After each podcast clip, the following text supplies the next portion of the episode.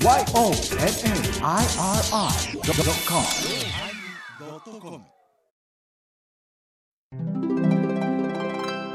第1018回テーマ「ハメ」始まります。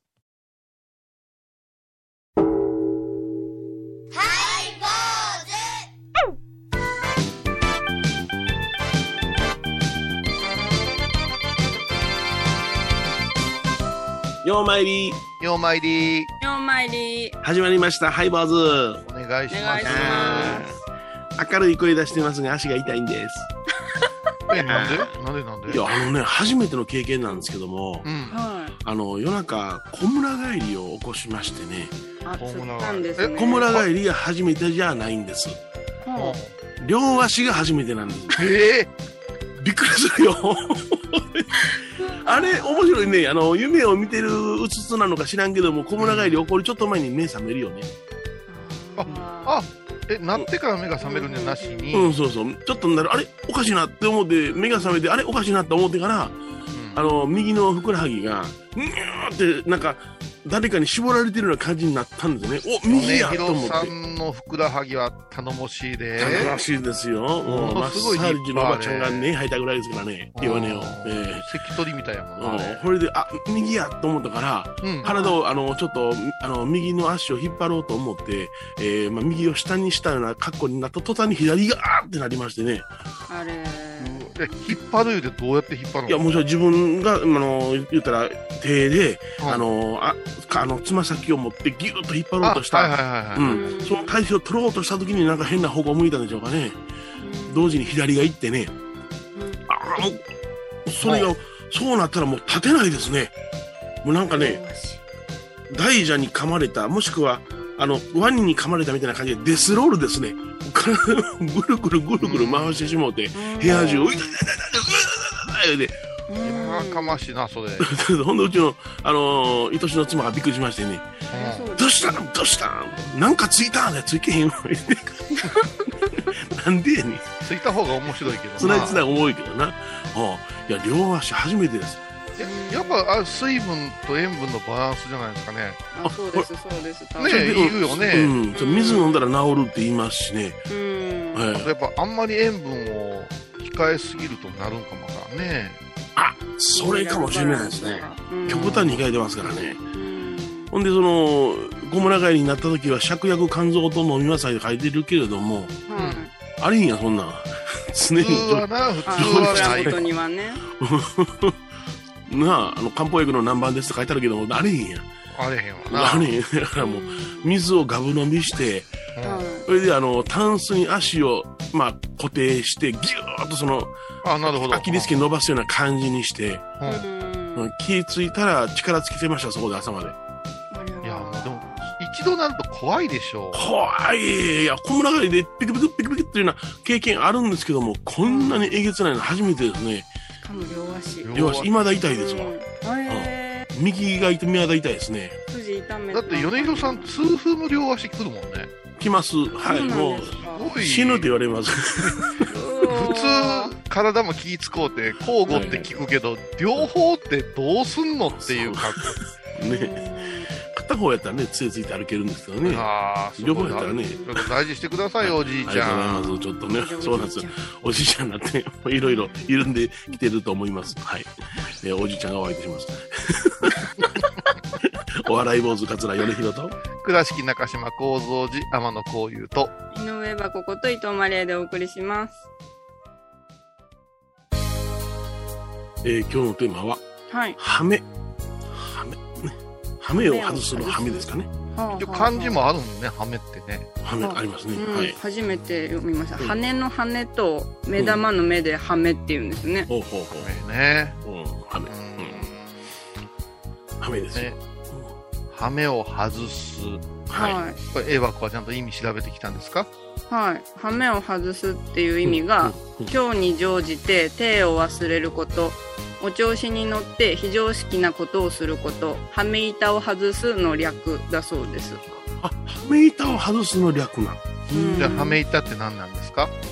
そう、羽子板はわかるけど、羽目板がわからなくって、いやいや、だから、あなたね、はい。今、ハメ外すはみんな分かってると思うんですよ。強じてとか言う方が難しいと思うんですよね。ああ、はいはいはい。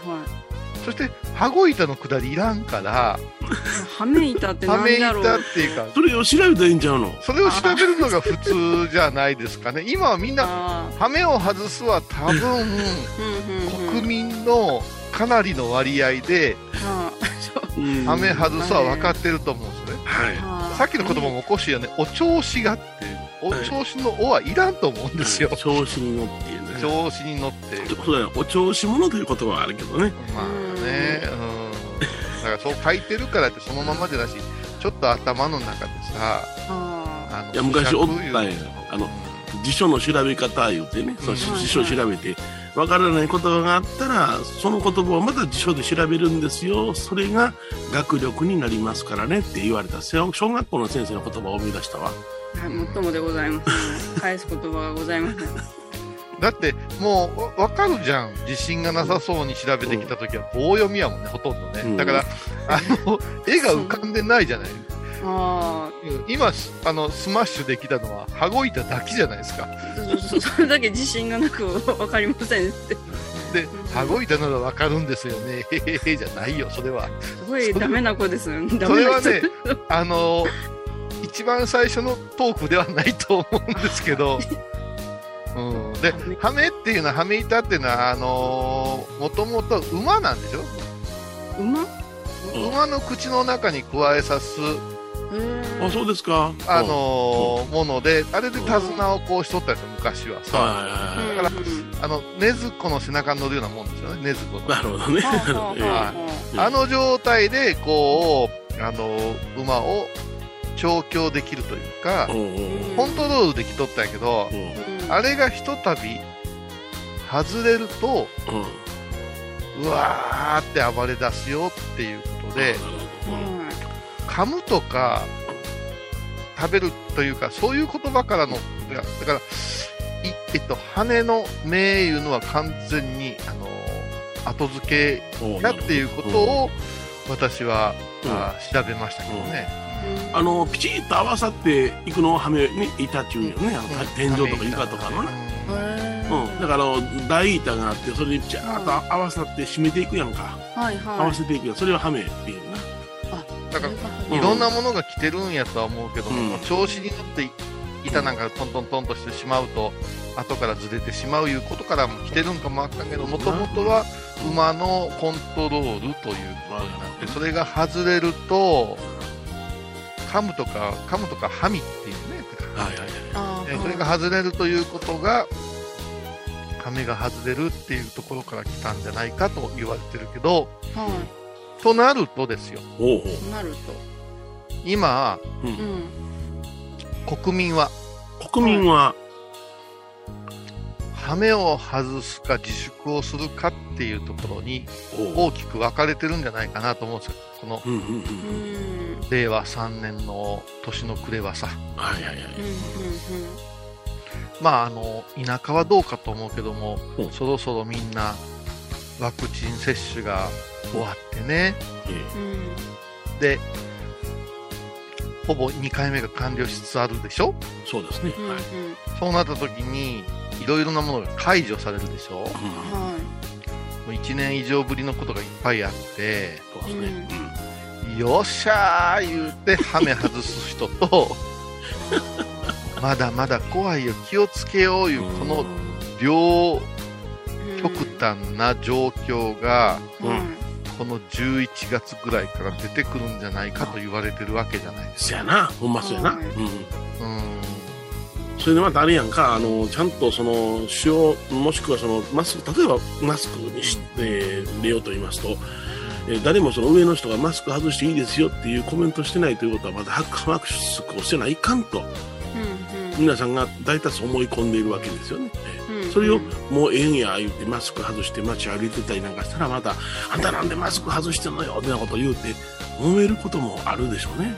だから結局、こう、自分自身の感覚、基準でえ人を戒めるというか、うん諌めるというか、なんていうんですかね、人のことにこう入っていくことが増えてくるっていうね、ややこしいし、えうん。4人ぐらいで楽しく飲んでても、それがけしからんいう人が出てくると、また水を差すことになるしね。うん。うん、すごいと思うよ。この間も私後輩が、うん。あのー矢沢永吉さんのライブ行ったんやってね。うん。で、ちょっと聞いたけど、はタオル振り回すのがあかん。掛け声あかんけど、A ちゃんらしさどこに行くんやろなと思って、いや、それ盛り上がったよね。盛り上がすっごくやっぱさすが矢沢永吉やってなったけいど、えペンライト振ったんかな？いやいや、ふ振っちゃダメなんですよ。だから。あペンライトもダメうんいやペンペンライトはダメなんかどうかわからない。タオルはもう絶対ダメなの。はいタオルなんかさ、は A ちゃんのライブってアーハーで投げるからね、上へ。うんそのタオル落ちてくるからね。いうん。で、アーハーも言われへんから。ほうほうあとなると手拍子やで。ほら、天下の A ちゃんもやりにくいよね。うん。ま手手拍子足拍子太鼓叩いて笛吹いてるなんだなあなんかね、やっぱし、何を基準にすんな言うてんかわからんけども、はい、ー外したくても外されへんのや、ハメが、うん。っていう、そうね、はい。あの難しさにも突入してる気がする。うんまあみんなその世間体というか周りの様子を見てそろそろと生きている民族ではありますからな日本人はよくよく。言われてね言われて。ほんとそろそろ民族よね。そうよ本当そうそう。であの人はまだやってないからみたいな。外国のことをええ言うて日本のことあかん言うてこううん。コメンテーターとか言うけども、えこのソロリソロリがうまいこと言ってるん違うかなってなんでとらわれへんのかなっていう気もするよね。えうんうんうんうん。なんかこんなにその感染者数がぐっと激減したのはその要素もあると思うんですよね、うん、だって外国からしたら日本のデータなんか嘘やって言われてるんだよあそうなんですか。な。そうですよ、あー。明らかに減ったから。そんなはずはないって言われてるんですごくなんかまたイギリスとかさうん。あ5万人がどうのとか言うててさうん。ーでも大事には至りません何を根拠に言うかわからんけどもうん。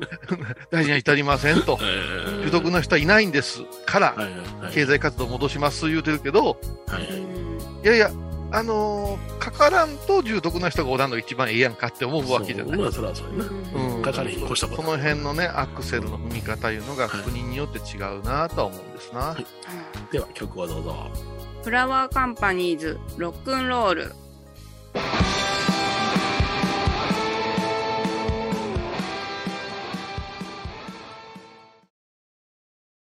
沖縄音楽のことならキャンパスレコード琉球民謡古典沖縄ポップスなど CD、DVD、カセットテープクンクン C ほか品揃え豊富です。沖縄民謡界の大御所から新しいスターまで出会うことができるかも。小沢山里三佐路ローソン久保田店近く。沖縄音楽のことならキャンパスレコードまで。印港 IB 印度。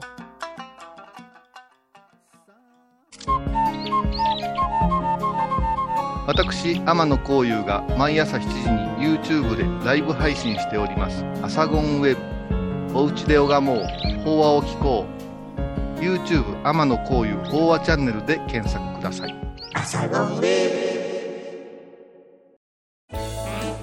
ハイボーズでは皆さんからのお便りをお待ちしています。e メールはハイメールアットハイボーズドットコム。またはメッセージフォームから。ファックスは086-430-0666はがきは郵便番号 710-8528FM 倉敷ハイボーズの係です。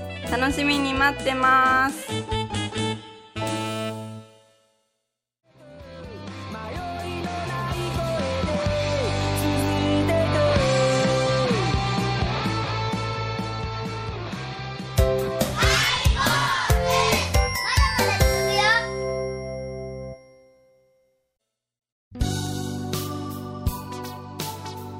え今日はね「ハメ」というテーマでお送りしておりますけども。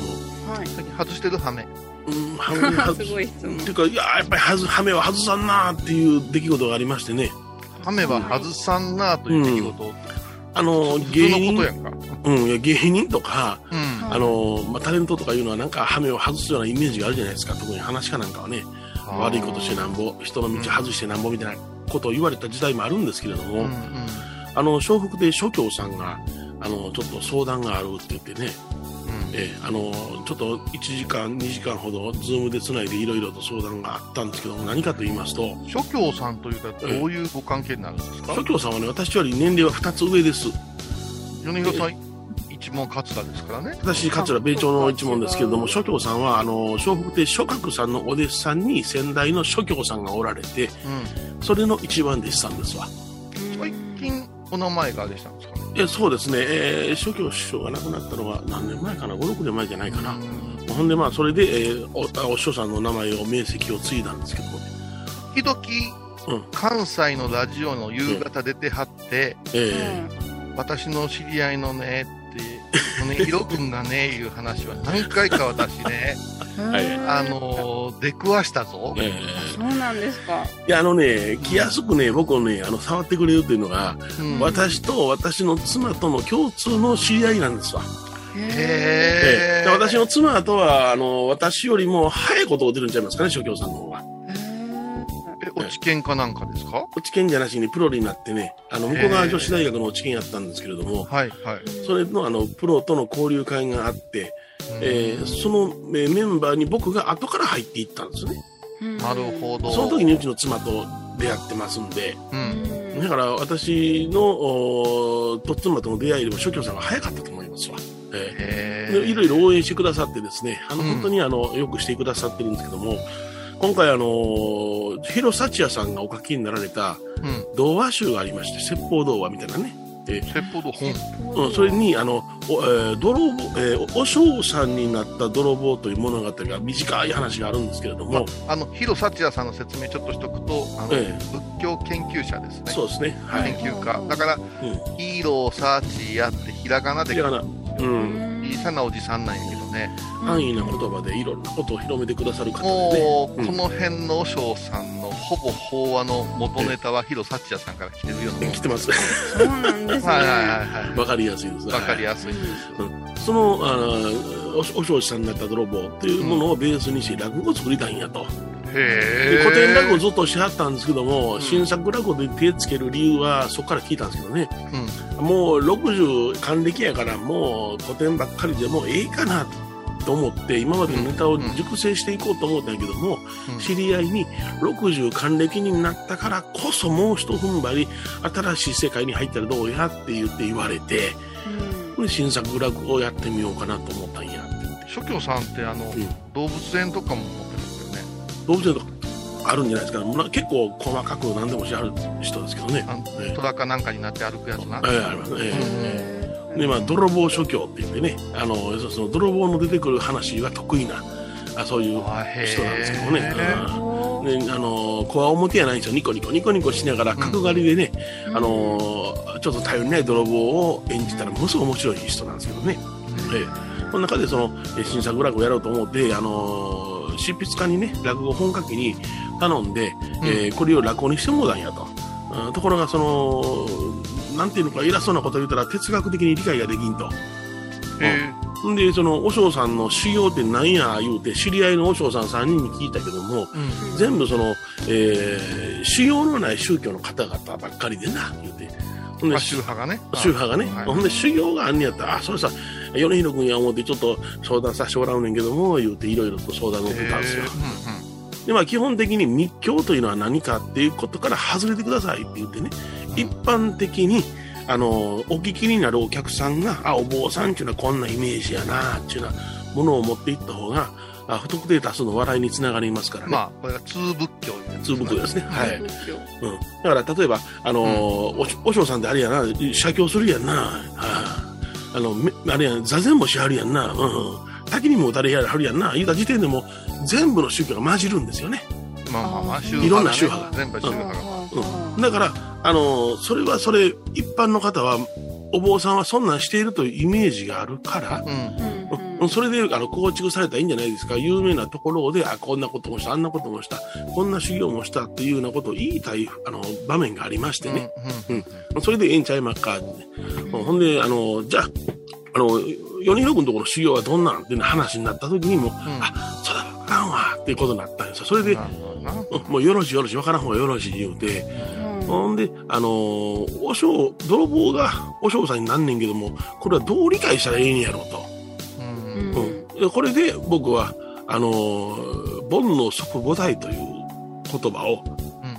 あの、お渡ししましてね、あ、すんで、あの、説明させてもらったんですけども、これが、あの、いろんなその入り口はたくさんあるんですけれども、えー煩悩で入った、例えば、えー女にモテたいとか、えー車乗りたいとか言うて芸人になったけれども、で修行を積み重ねていって、それが大成して、大きなお師匠藩になった時に、弟子を取るようになって、落語が面白くなってって言って、きっかけは欲望やけども、最終的には対価になったって、そういうようなイメージですわって言ったら、あ、なるほど、そうやんな。泥棒で入ってきたお寺に、えー盗んでやろうと思って、えー弟子に紛れ込んで修行したけれども、いつの間にか信用されてしもうて、住職になってしもうたと。ほん。で、その取りたいものが自分の手の中にあると。さあ、そしてどうするのか言うて、広瀬幸也さんのお話では、そこで泥棒にな、えーをするのを忘れておりましたで終わるんやけども、うん。で落語にならんから、あその、うん。で、あの、そこは、あの、諸教さんの落語では、物を盗もうと思ったけども、盗む必要ないし、これは自分のもんやし、なんか大事なところに隠しとかなあかんな、ほんで、もともとの隠されていた蔵に入れるのよな。そしたらそこに今度泥棒が入ってくるの、また別の泥棒が。ほうほでその泥棒が入ってくるのを、そのおお師匠さんになったもともと泥棒が見つけて、えーここにある、まあ、金の大黒を盗もうと思うんやったら、寺で8年、えー10年ほど修行してもらわなあかんな、はははっていうのがオチなんよ。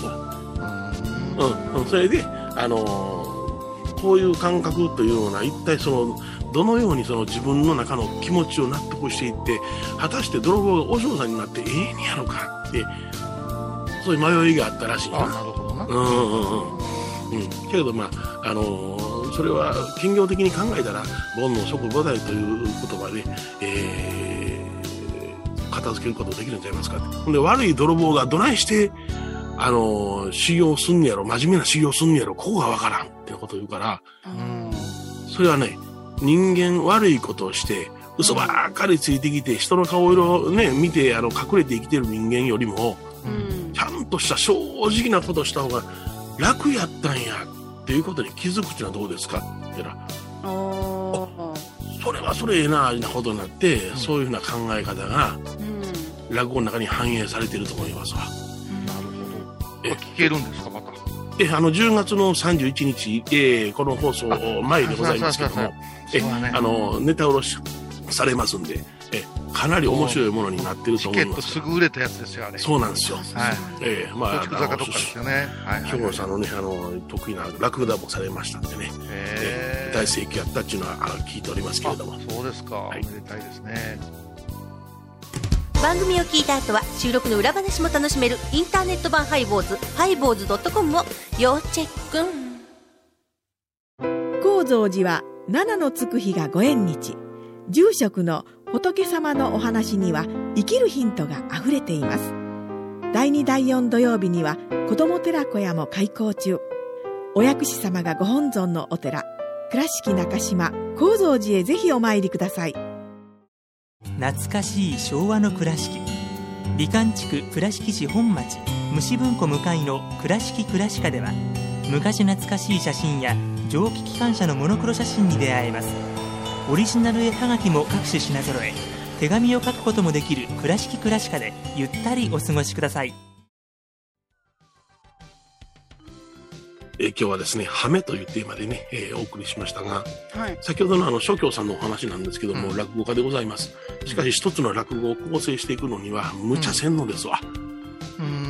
理論に裏打ちされたものをきちっと固めていくというのが、あれやから、見た、見ははあの派手やけども、落語家っていうのはハメ外さんなぁと最近思わせていただいた出来事でございますわ。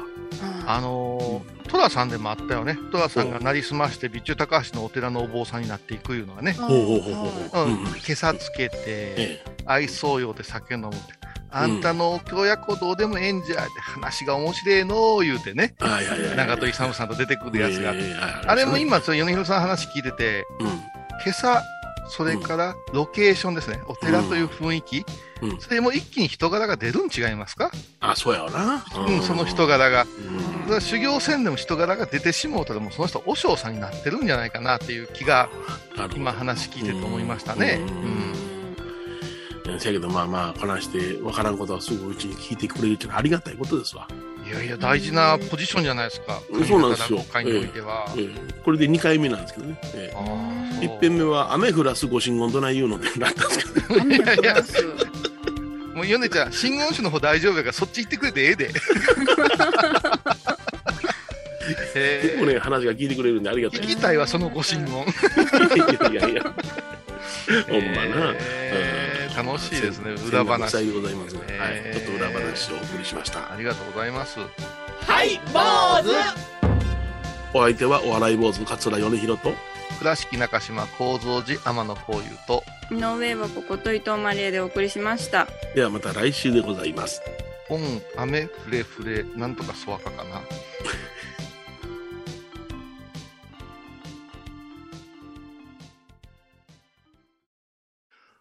久しぶりでございます。ハイボーズ in 歌舞伎町2021。開催決定11月23日12時30分開演。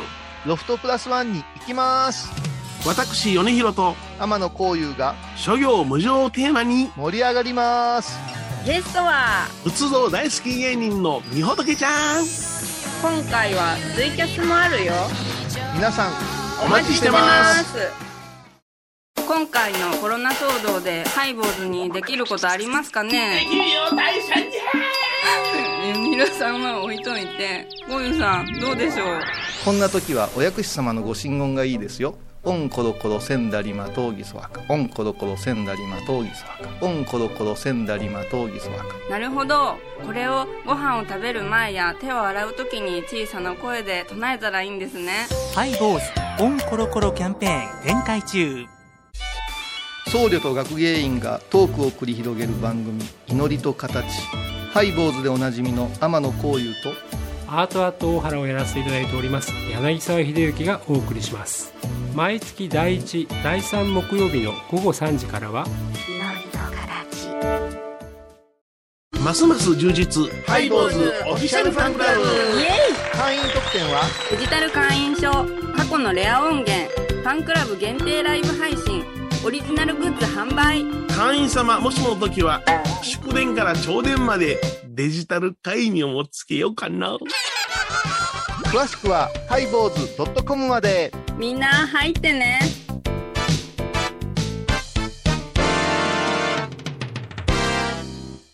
11月12日金曜日のハイボーズテーマは？ヘイネイ語。朝もゆっくり起きてな、盆栽色をってな、ちょっとお酒いただいて、孫の顔見てニコニコとな、定年後や。毎週金曜日お昼前11時30分、ハイボーズ。テーマは？定年後。あらゆるジャンルから仏様の見教えを解く、曜マイル .com。i o m a i r i